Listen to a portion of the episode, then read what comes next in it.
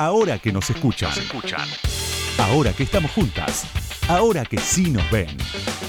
Con Ingrid Beck. La dimensión del castigo del dinero tiene una segunda cara y es la de la soledad. La soledad como castigo a la mujer que efectivamente tenga la posibilidad de contar con el dinero como recurso de poder. La soledad devenida en la incomodidad de los varones al vincularse con mujeres que son independientes en las áreas profesionales y comerciales. Las mujeres que efectivamente no necesitan de ningún tipo de sociedad conyugal, pero que además están en posiciones de poder económico y financiero para disputarlo con otros varones, sufren el escarnio social. La cantidad de prejuicios y sesgos que atraviesan las depositan siempre como la villana de los cuentos que merece ser vista con sospecha porque algo habrá hecho para estar donde está. En el medio de estas distinciones también está el silencio entre nosotras mismas para hablar de dinero, de acuerdos, de posibilidades de crecimiento económico, etc. Las mujeres todos los días peleamos las calles de la pobreza acompañando organizaciones sin fines de lucro, lideramos los índices de voluntarios en todo el mundo por causas sociales diversas y extremas, somos las jefas en los hogares donde después del divorcio los hijos quedan a cargo nuestro, sostenemos enormes jornadas de trabajo, pero no hablamos de dinero. No lo hacemos entre nosotras y nos sentimos incómodas incluso de hacerlo en nuestros espacios de trabajo. Le tenemos miedo, vergüenza, o lo tomamos como un medio para ser más bellas, endeudándonos, creyendo que nosotras lo valemos.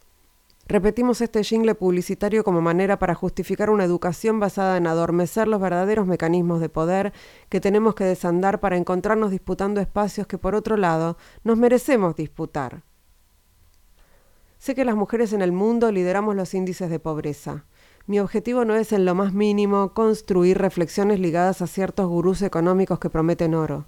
Solo quiero que las mujeres empecemos a hablar de dinero, nos asociemos, le perdamos el miedo, afrontemos nuestras deudas, reduzcamos los consumos innecesarios con promesas vacías y por sobre todo, entendamos que el valor social y el sostenimiento de los cuidados debe medirse de forma económica y que tengamos conciencia del tiempo que perdemos y relegamos por una pareja. El truco estuvo en hacernos creer que amar nos enriquecía y nos volvía vividoras, cuando en realidad hace siglos que amar nos empobrece. Es un fragmento del libro Decididas, Amor, Sexo y Dinero de Florencia Freijo. María Florencia Freijo firma, la conocemos como Flor Freijo y editó hace un poquito, hace unos meses Planeta y es un éxito editorial increíble. Ahora que nos escuchan, una marea verde de sonido. Con Ingrid Beck.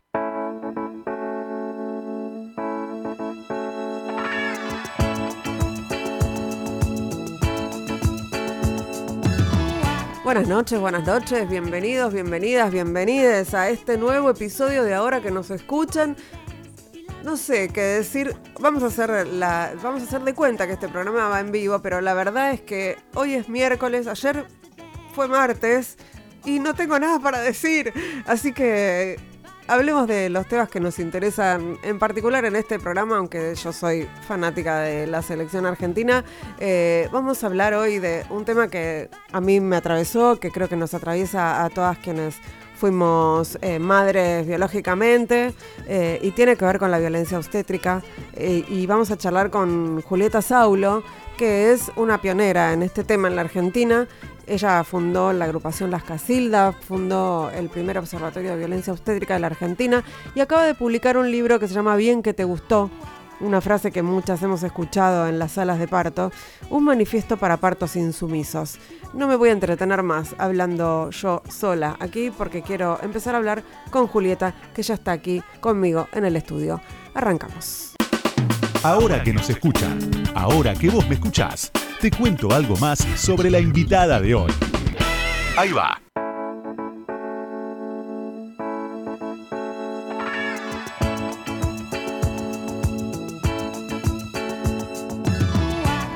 Julieta Saulo es licenciada en Dirección de Organizaciones de la Sociedad Civil, se dedicó a la comunicación y a la publicidad en un principio, porque luego del nacimiento de su primera hija se formó como psicóloga social, puericultora y doula. Fundó la organización Las Casildas y coordinó el primer observatorio de violencia obstétrica de la Argentina. Dirige el área de servicios de puericultura en la Asociación Civil Argentina de Puericultura, brinda capacitaciones y conferencias sobre parto respetado y violencia obstétrica y actualmente coordina Alianza Perinatal, su propio equipo de profesionales orientado a acompañar la experiencia de la gestación, el puerperio, la lactancia y las mapaternidades. Acaba de publicar Bien que te gustó, un manifiesto para partos insumisos, insumisos, insumisos ¿Es posible parir y nacer de manera respetada en un mundo machista? Eh, lo publicó Ediciones B y se define como mujer, madre y feminista.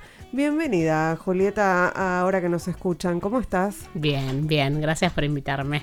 Bueno, les cuento además, eh, ahora la van a ver en las fotos, pero Julieta está embarazadísima.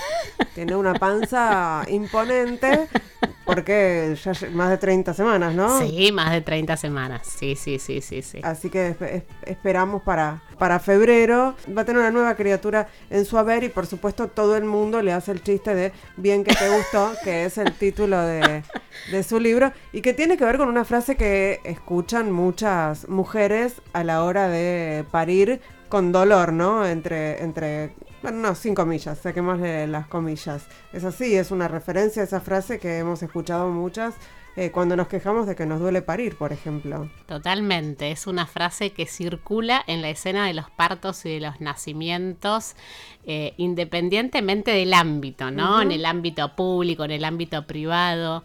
Este, es una frase que la gran mayoría de las mujeres y las personas con capacidad de gestar hemos escuchado cuando estamos haciendo muchísima fuerza para traer a nuestros hijos a este lado.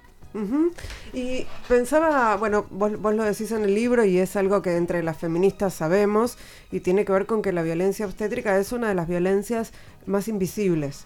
Queda muchas veces encerrada en la sala de partos y además está muy naturalizada.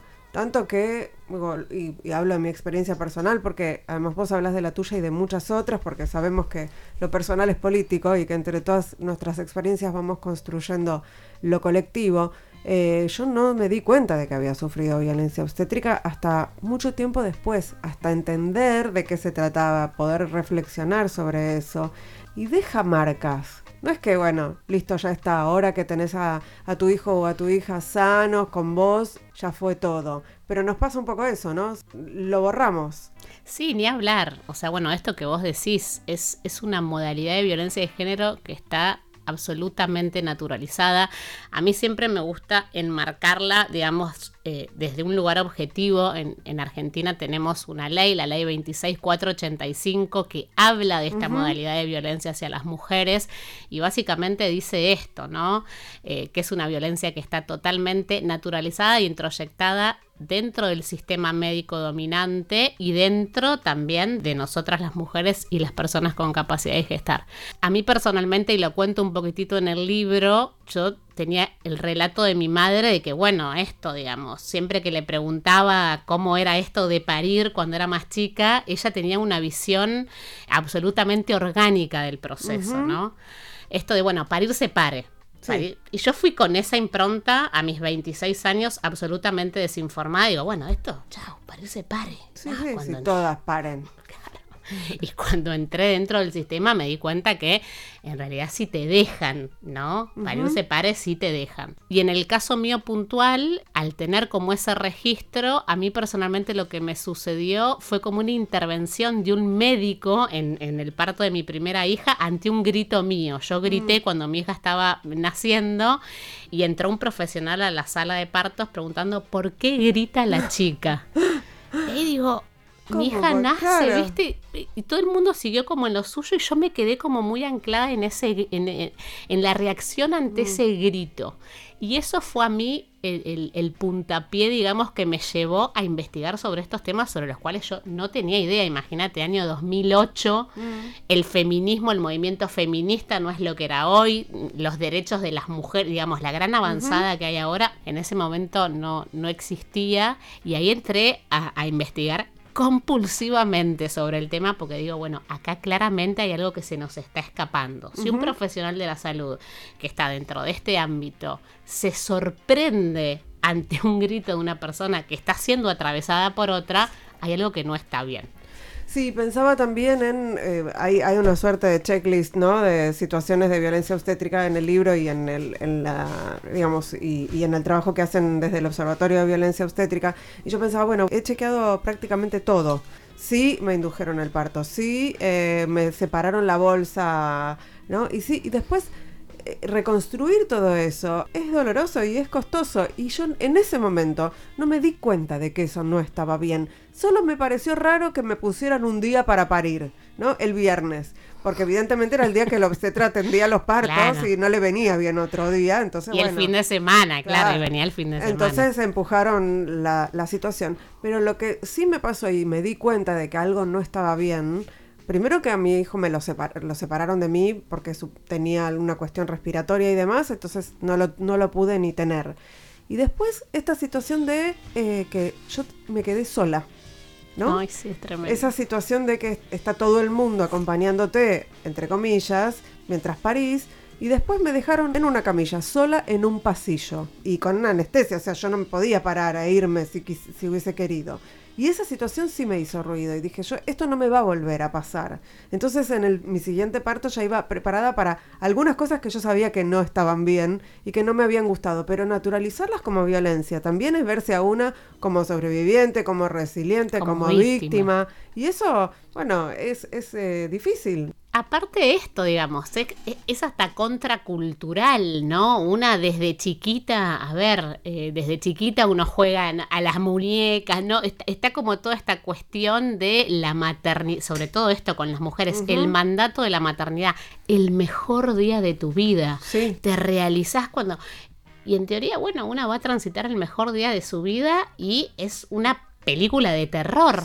Entonces el registro es claramente estoy fallada y no estuve a la altura de esta situación o bueno, hay algo que no estuvo bien. Y esto que vos mencionás de darnos cuenta sucede mucho cuando uno va tomando distancia temporal y emocional del hecho, ¿viste? A medida, esto, la primera semana vos le querés mandar, no sé, un auto cero kilómetros a obstetra. Gracias, ¿viste?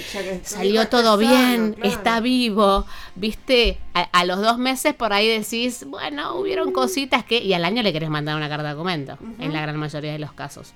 Es esto, sirve mucho esta distancia y también sirve esto, visibilizar esta temática, ¿no? O sea, justamente por esto que decimos del nivel de naturalización que hay bueno, tiene que ver con el, con el sistema médico que tenemos y con las jerarquías que hay. Eh, una confía, porque en última instancia la persona que, el obstetra, el médico, que en general son todos varones, el ginecólogo, es el que sabe, el que tiene el poder, el que tiene el saber. Esto ocurre en todas las prácticas médicas, pero bueno, en esta en particular está bueno poner el énfasis, ¿no? Y cómo es esto, ¿no? De que, por ejemplo, esto, la mayoría de los obstetras son varones y deciden sobre nuestros cuerpos. Sí, la mayoría de los obstetras son varones y una figura fundamental que en muchos modelos asistenciales eh, a nivel mundial se ha modificado de la figura central de las parteras, ¿no? De las licenciadas obstétricas, que acá en Argentina aparte es un colectivo que está luchando por una ley que regularice su profesión porque actualmente las parteras son como paramédicas, sí. sí Sí, sí, sí, tienen cero rango, digamos, dentro de, una escena de nacimientos, cuando en realidad son las personas que están capacitadas desde su formación para acompañar todo el proceso de gestación. Y actualmente esto, el obstetra, digamos, llega al final, se lleva todas las loas y ellas están ahí absolutamente desdibujadas. Total, para mí no es menor bueno, vos contás en el libro la historia de que eh, todo empezó con las mujeres, ¿no? Que las mujeres eran quienes eh, eh, colaboraban las matronas. Exacto. y la cosa se fue transformando hasta que, bueno, se quedaron ellos. Totalmente, se fue masculinizando la escena de los partos y de los nacimientos y donde esto, donde de repente uno si, si, si ve una foto, la gran mayoría son, son varones y la mujer, digamos, protagonista está absolutamente invisibilizada, o atada, o anestesiada, o dormida. O sea, a mí no me parece menor. Yo siento que esa escena cristaliza un poco el rol que esta sociedad pretende para nosotras las mujeres, en todos los ámbitos. Eh, absolutamente de, acuerdo. Estamos charlando con Julieta Saulo, que es pericultora. Sí. Doula. Sí. Y todo eso. Y además es autora del libro Bien que te gustó, un manifiesto para partos insumisos. Ahora que nos escuchan. Entrevistas a las mujeres que mueven el mundo. Con, Ingrid Beck.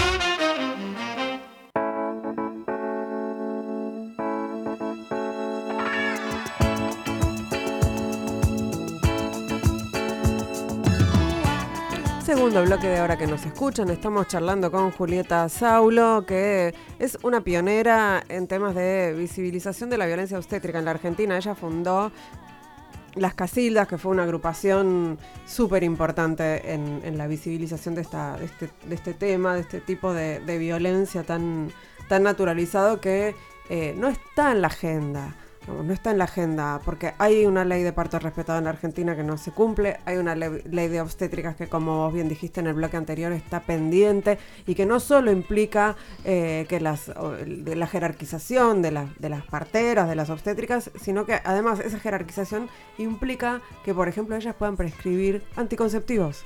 Digo, por ejemplo, ¿no? O sea, no, se trata solamente de la cuestión de los partos, sino que se trata de eh, los derechos sexuales y reproductivos en general. Entonces, bueno, de, de, este tema estamos hablando, estamos hablando de su libro Bien que te gustó, que como sabrán, muchas de las que hemos parido la hemos escuchado, cada vez que venía una contracción y pensamos en manifestar nuestro dolor, por ejemplo, ¿no?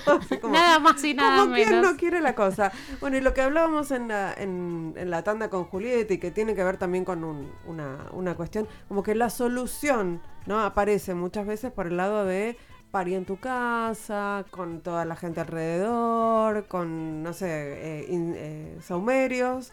Eh, una bañadera, no sé qué, ¿no? Como todo una cuestión también ideal para muchas, idealizada para otras, eh, imposible para muchísimas otras, ¿no? Ni hablar, total. O sea, y es complejo, digamos, no, no, no caer en, la, en esa construcción discursiva. Bueno, correte completamente del sistema y esto, ¿no? Eh, planificate un parto en tu casa. Digo, no, no, no necesariamente, no es para todas, no todo el mundo lo elige. De hecho, si nos remitimos a las estadísticas, representa al menos el 1% del escenario en la escena de los partos y de los nacimientos. Para mí el foco debería estar puesto en que el Estado garantice partos sin violencia. ¿Sí? O sea, sobre, todo, digo, teniendo en cuenta que en Argentina tenemos desde el año 2004 la ley 25929, que es una ley que he tenido la posibilidad de viajar mucho a raíz de este tema, es pionera a nivel mundial es pionera a nivel mundial. Realmente es una ley que esboza, digamos, todos los derechos que tenemos las mujeres y las personas con capacidad de gestar en ese momento y los niños, las niñas, las niñas que nacen también. Entonces realmente siento que el foco debe estar puesto ahí, en esto que, que, mencionábamos hace un ratito de la ley del ejercicio profesional de las parteras. No es casual que al, ser una, una profesión feminizada, ellas no, no, no tengan, estén bregándose tantos años por una ley de jerarquía profesional que ahora, bueno, se está tratando en diputados con cierto temor por parte del colectivo de las parteras porque quieren eliminar la escena de los partos domiciliarios del ámbito de sus competencias. Mm. Este, ¿Y quedaría en manos de quién? No, no, quedaría como en un limbo, ah. pero digamos, vos estás ahí cercenando derechos de, las mujeres que eligen ese escenario y también de las profesionales que asisten dentro de ese escenario. Entonces digo, me parece que lo interesante es como tener como una mirada más macro en relación a esta temática y no caer como en el reduccionismo, eh, ¿no? De bueno, correte del sistema y pagate un parto en casa, que aparte no es para todos y para todas. No, por, por distintas razones, pero además por una cuestión económica. Ni hablar, por una cuestión económica, ni hablar. Eh, y, y además está comprobado, digamos, hay evidencia de que se puede hacer esto porque vos mencionás en el libro La maternidad Carloto, que es una maternidad modelo, y ahí las mujeres pueden parir sin violencias, pueden tener un parto respetado en una institución médica. Digamos, no estamos hablando de una casa, ni Y en una institución hablando pública. pública. Y en una institución pública. Yo sabes que la primera vez que pisé la maternidad Estela de Carlotto dije, yo quiero trabajar acá. ¿Haciendo qué? No tengo idea. Pero quiero trabajar acá. Estamos hablando de una maternidad que queda en Moreno Profundo. En, el, en Trujuy, en, el moreno, eh, en el moreno profundo. Y también, bueno, es eh, el modelo asistencial de esa maternidad, es modelo a nivel mundial. Y realmente es la prueba concreta de que se, se pueden hacer y parir sin violencia y sin vulneración en, dentro de una institución pública. O sea, el Estado puede garantizar eso. Este, tener experiencias sin, sin violencia dentro de, dentro de ese escenario y es esto, a mí me resulta muy simbólico que sea pública, que esté en el conurbano. Vamos a nombrar a Patricia Rosenberg y a Cecilia Cervo, que son Sí. las responsables de que esto exista y ocurra, ¿no? Dos Y- mujeres dirigiendo una, una institución de salud. sí. Que además, bueno, ha, ha trascendido las distintas, distintas gestiones y ellas siguen resistiendo ahí, en- a veces a favor, otras veces con viento en contra, ¿no? Y siguen, eh, nada, generando las condiciones para que las mujeres puedan sentirse seguras en ese espacio. Sí, ellas estuvieron eh, a cargo de la dirección, de, a ver, de la creación, de la dirección y demás, este, hasta el macrismo. Después por cuestiones políticas fueron corridas y eh, tomó, digamos, la dirección un profesional que trabajaba con ellas, varón. Mm. Hubieron varios eh, directores y directoras interinos hasta que Sí. llegó el actual, eh, que bueno, trabaja con la misma línea de, de Patri Ceci. ¿sí? Ujú. Eh, estamos hablando, digo, para quienes eh, recién se enganchan, estamos hablando con Julieta Saulo, que es autora de Bien que te gustó, un manifiesto para partos insumisos. Estamos hablando de violencia obstétrica y, y vos, vos decís, la maternidad me arrojó al feminismo. Porque a muchas nos atravesó, yo era feminista antes de ser madre, pero claramente la maternidad me hizo más feminista. Eh, pero a vos, ¿por qué? A ver, por varias cuestiones. Siento que, que ya por el simple hecho de ser mujeres, la sociedad nos pretende ahí como, como en, en los lugares como más de atrás de la fila, ¿no? Y encima si sos madre, vas al fondo.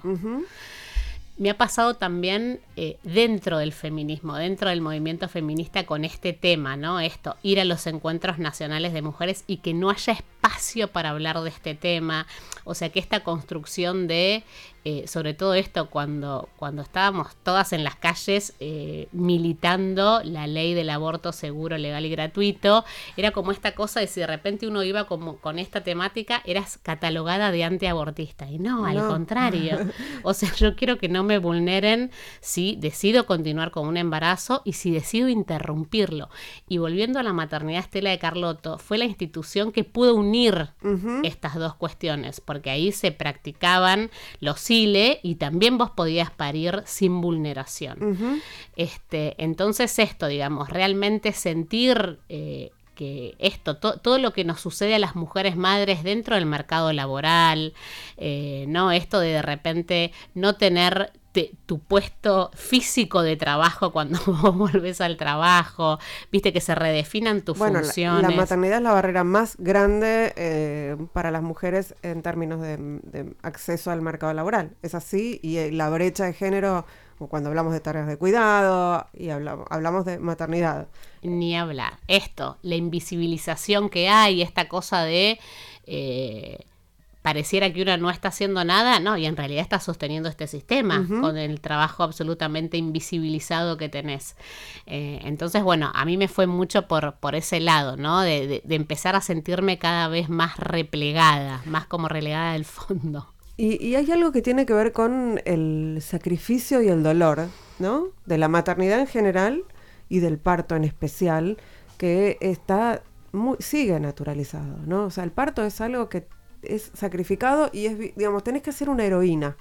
¿no? Eh, medio que es así. como, mi mamá me transmitió esto, creo que, pero digo, no, no porque ella eh, capaz que hoy le pregunto y no le parece tan bien, ¿no? Haber pasado, el- el- a- haber sufrido. Pero hay algo de, de- de ser heroína, de, poder vanagloriarse después de haber sufrido en ese momento. Y a, muchos no nos gusta sufrir, no queremos, por ejemplo, a muchos no nos gusta sentir dolor, ¿no? O sea, ¿por qué? Hay, que, ¿Por qué hay que sentir dolor? ¿Por qué hay que hacer un sacrificio? ¿Cómo es eso? A ver, hay una construcción cultural en relación, bueno, está la famosa frase del parirás con dolor y esta construcción, viste que cuando por ahí hay algo difícil, no sé, tuve una reunión con mi jefe, fue un parto. Fue un parto. Fue un parto, fue un partazo, bueno. Em, y con la maternidad siento que sucede algo similar, ¿viste? Como esta cosa abnegada, sacrificada, ¿viste? Todo por mis pibes. Bueno, a mí me resulta interesante esto de empezar a construir otros relatos, ¿no? En relación a esto. Eh, digo, eh, no necesariamente una tiene que estar absolutamente desdibujada como mujer, como mina gozosa, deseante por tener, por gestionar el cuidado de criaturas. ¿No? Pero bueno, hay también una avanzada en relación a un montón de mandatos, ¿no? Que pareciera esto, ¿no? Que una, no sé, si, y te lo digo como poricultora, ¿eh? Si una de repente decide no amamantar o no dar la teta hasta los tres años o no portear una... Bueno, no, hay una, hay una cuestión ahí eh, vincular o... Entonces esto, habilitar, eh, habilitar otros relatos en relación a estas temáticas. Bueno, me gusta que nos metamos con los mandatos, no vamos a llegar en este bloque, pero lo vamos a seguir en el próximo porque por supuesto me interesa muchísimo y es algo sobre lo que trabajo en relación a la maternidad también, ¿no? Pero esto de los mandatos, bueno, los, viejos mandatos, eh, tiene que, mm, uno de los viejos mandatos era, por ejemplo, eh, el bebé tiene que dormir solo, mucho en brazos, se va a acostumbrar, y ahora el mandato es para, digamos, para ciertos sectores, ¿no? Sectores de clase media, progresistas, es el bebé tiene que dormir con vos, tiene que estar todo el tiempo como la crianza con apego, tiene que tomar la teta demanda, ¿no? Y son también mandatos, algunas cuestiones que tienen evidencia científica, otras que no necesariamente, pero que otra vez están, son todas cargas sobre la madre. Total, sin hablar. Lo seguimos charlando en el segundo bloque porque quiero, quiero, quiero, en el tercer bloque, porque este es el segundo. Señora, chicos, chicas, chicas, es fin de año. ¿Qué pretende usted de mí? Diría Isabel Sarli. Es, es, lo que hay, quiéranme igual. Y ahora seguimos charlando con Julieta Saulo, autora de Bien que te gustó, que acaba de editar Ediciones B, un manifiesto para partos insumisos.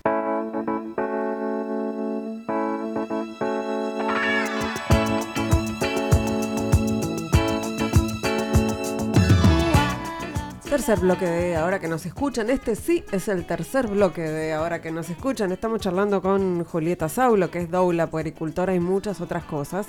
Y acaba de publicar bien que te gustó un manifiesto para partos insumisos.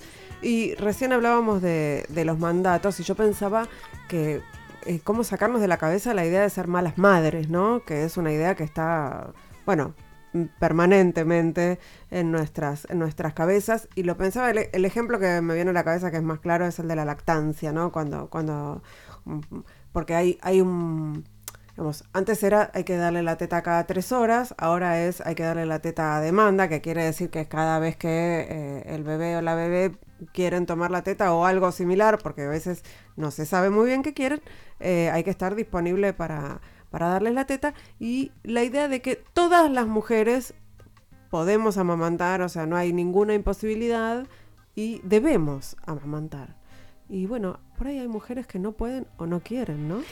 Ni hablar. Eh, a ver, puntualmente sobre esa temática, digamos, me, toca muy de lleno por mi profesión como policultora y esto, ¿no? Coordinando un equipo que, que trabaja sobre estas temáticas es entender esto de es indiscutible que la leche humana es el mejor alimento para un bebé, pero no necesariamente la experiencia de la lactancia es la mejor experiencia o eh, eh, la modalidad de alimentación elegida por una mujer. Y hay que respetar esa decisión.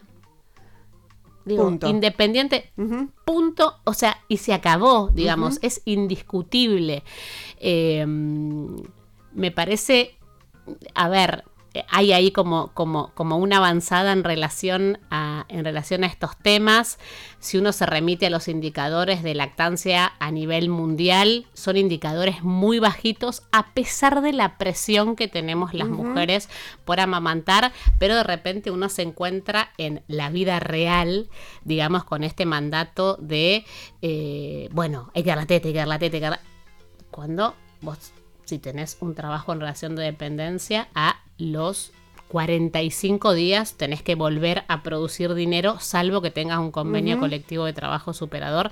Entonces nos, encontramos con este tironeo entre el adentro y el afuera, mujeres hacinadas en los baños de las oficinas, sacándose, leche. Viste, cosas que vos decís, realmente es insostenible.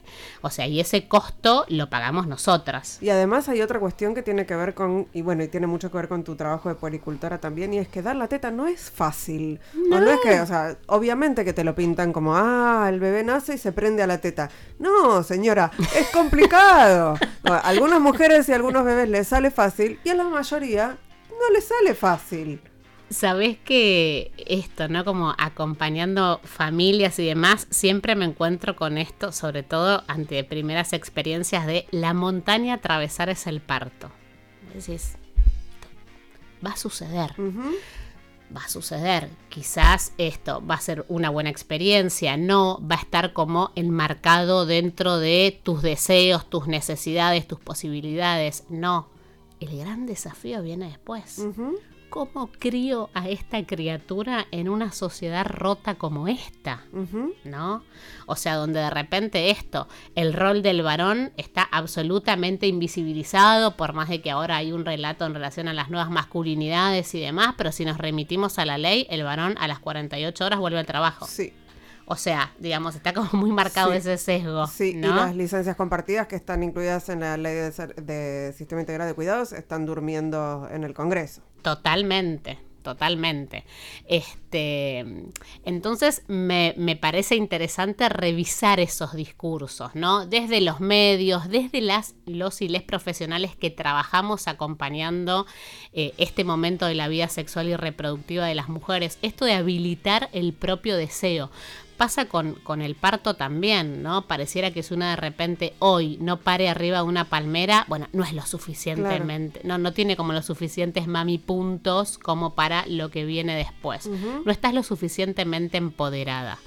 Y es esto, eh, es comernos, siento, una cuña en relación a estos nuevos mandatos, ¿no? Del, de, del parto sin intervención, de la lactancia extendida, este, de la crianza con apego, que como vos bien decías, hay un montón de bibliografía que demuestra los beneficios y demás, pero me parece que es interesante analizarlo eh, a nivel contextual, ¿no? En el rol que ocupamos las mujeres, eh, la carga mental, este, la brecha que hay en relación a, a, otra persona, si gestionamos el cuidado con otra persona, bueno, la brecha que hay en relación a esa persona y este registro que nos queda siempre de que nos falten cinco para el peso, ¿no? De no ser suficientes.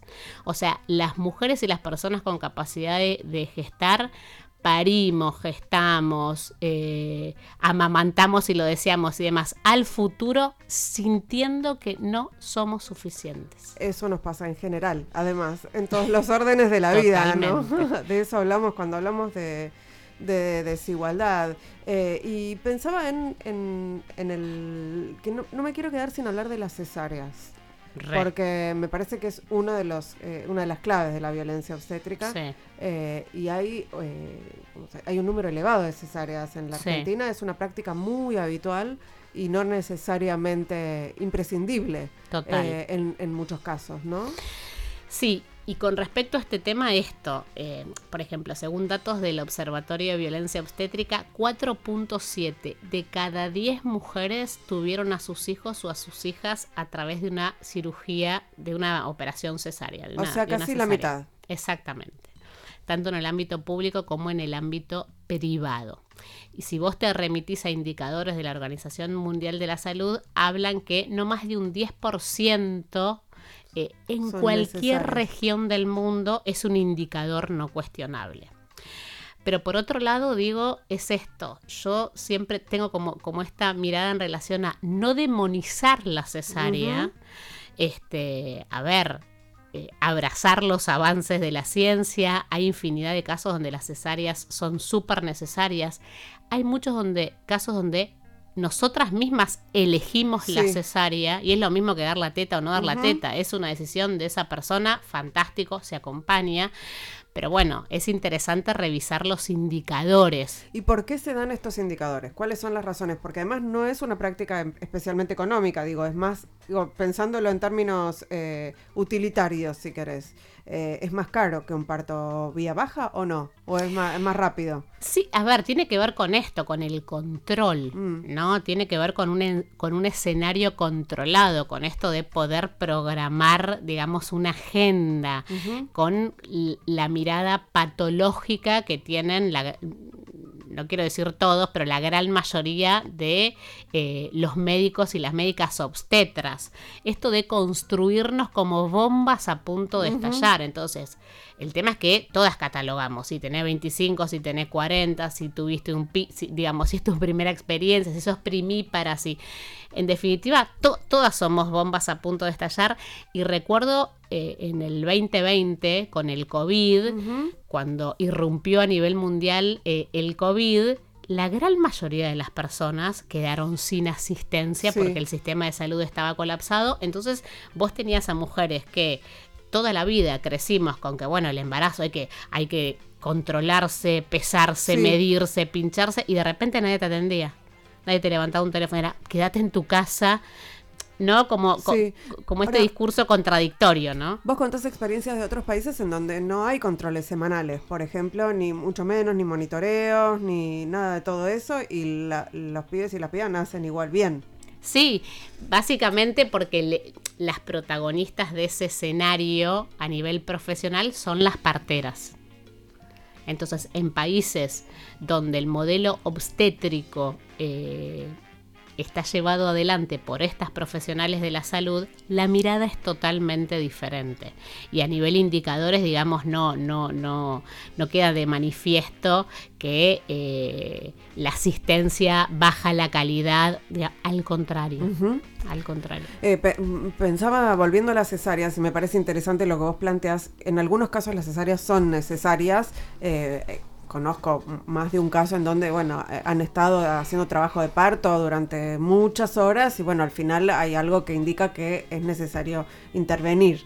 Eh, pero en muchos otros casos es esto, tiene que ver con programar, ¿no? Bueno, sacarse el tema de encima, eh, que explote la bomba para seguir con otra. Total. son son estas dos situaciones, me parece.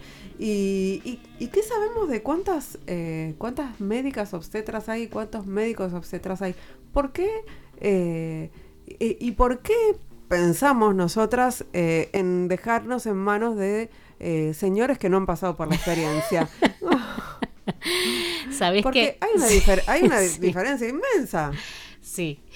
Sabes que en relación, quiero decir algo en relación a lo que decías de las cesáreas, está buenísimo que aparte charlemos de esto en esta fecha que se acercan las fiestas, donde realmente hay una escalada muy grande, porque bueno, yo me quiero ir a brindar, yo me quiero ir a... Hay una escalada muy grande siempre a nivel estadístico tanto en el ámbito público como en el ámbito privado. Así que bueno, si hay personas gestantes del otro lado escuchando, atentis con eso. Y en relación a esto que vos mencionás de esto, de, caer en manos de una persona que no ha pasado por esto, yo sabes que revisando en los partos de mis hijas, hubieron hombres. Y ahora que estoy gestando un niño, digo, no quiero, o sea, ya bastante con, estar habitada eh, por un masculino. Esto, son, el equipo que, me acompaña en, el, en, este proceso, digamos, son todas mujeres. Alguien podría decir, bueno, pero no hace falta que el traumatólogo se haya fracturado un brazo para, para atender tu fractura de brazo, pero no es lo mismo, les quiero explicar que no es lo mismo haber pasado por un parto que haberse fracturado un brazo y tiene que ver con otras cuestiones del cuerpo de las mujeres, ¿no? Eh, son, son experiencias, eh, bueno, bien, bien, bien distintas. Eh, Julieta, em, ¿Qué, podemos hacer? Digo, ¿qué, falta para que se cumpla con el parto respetado? Porque sabemos, hay una ley, está, fue reglamentada muchos años después, pero no, no se cumple. Mira, no, no se cumple. Eh, desde mi perspectiva lo que falta es esto, como una implementación de políticas públicas a nivel territorial, entendiendo la política pública no como pegar un afiche o repartir un folleto. Ya está, ya lo hicimos, leí dos, dos millones de folletos de esta ley, me la sé de memoria. Digamos, esto faltan eh, instituciones como la maternidad Estela de Carlotto, que no necesariamente es armar instituciones de cero, sino trabajar con los modelos organizacionales y con lo que hay total. Este, ni hablar, siento que falta eso. Sí, tenemos mujeres presas por eventos obstétricos, digo, así que tenemos ahí un largo trabajo para hacer. Conseguimos la la ley de, la legalización de, y despenalización del aborto, está la ley de los mil días. Digo, tenemos un montón de, de herramientas para garantizar los derechos sexuales y reproductivos de las mujeres, pero falta mucho y, también falta mucho, me parece, eh, en la sensibilización del personal de salud. Sí, total, total. Porque de ellos y de ellas depende que se puedan cumplir estas leyes y que las mujeres y las personas con capacidad de gestar tengamos eh, experiencias sin violencia. Totalmente. Sí. Eh, ha sido un enorme placer, Julieta Saulo, haberte tenido en este programa. Eh, me gustó mucho, bien que, te, bien que me gustó el libro eh, Un manifiesto para partos insumisos. ella se pregunta, ¿es posible parir y nacer de manera respetada en un mundo machista? Bueno, venimos a cambiarlo todo, ¿no? Así que sí, esperemos que sí, que se pueda y que se, y, que se pueda. Sí, se va a poder. muchas gracias. Gracias a vos. nosotros, nosotras, nosotros nos reencontramos el próximo miércoles a la medianoche aquí en la hora que nos escuchan en Radio con Vos. Hicimos este programa mientras escuchamos a Zoe Gotuso, eh, en la producción Mariana Boca, en la operación técnica Lucas Rodríguez Perea, en las redes Melanie Berardi y en la musicalización Sergio Ciriliano. Chau. Ahora que estoy bien, ahora que estoy bien, que ya lloré, ya me levanté, bajé, bajo sentimiento.